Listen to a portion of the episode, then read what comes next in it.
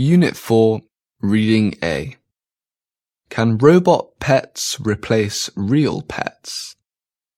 Read the story about a news reporter's experience with a robot dog and find it out. Life with a robot dog. When I first took the robot dog out of the box, I broke into a huge smile.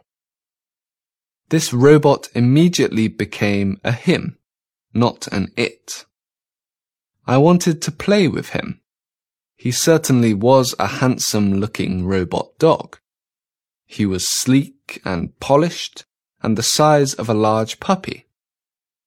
His movements were also very dog-like.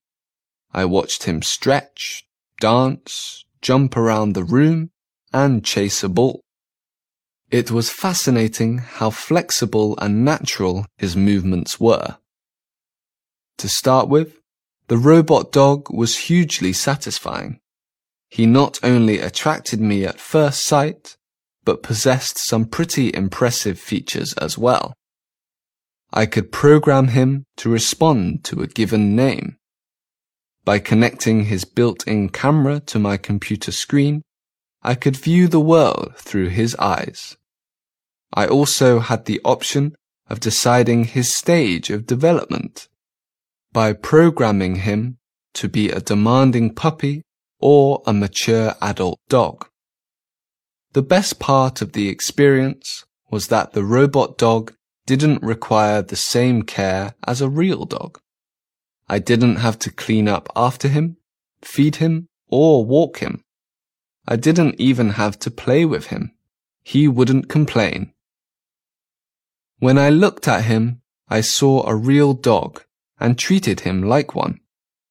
Without any hesitation, I played with him and stroked him affectionately. When he did something good, like dancing for me, I would pet him. I enjoyed watching his enthusiastic response to my attention. It felt perfectly natural. I showered him with love, and he always responded happily. He evoked a strong emotional response in me. However, a true emotional connection is powerful and important something that never really happened between me and my robot dog.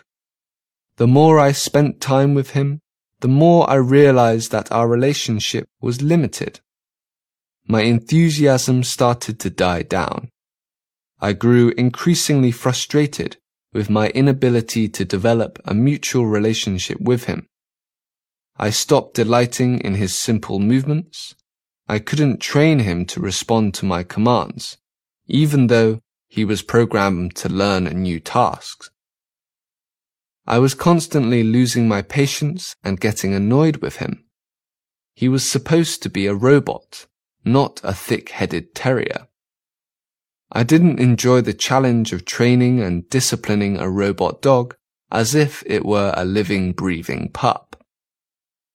I had tried to develop a relationship with a robot, but had failed miserably. I eventually stopped referring to him as a he and started calling him the robot. This robot dog may have been a huge success as a technological work of art. It was interactive, fun, and impressive to watch, but as a pet dog, it let me down.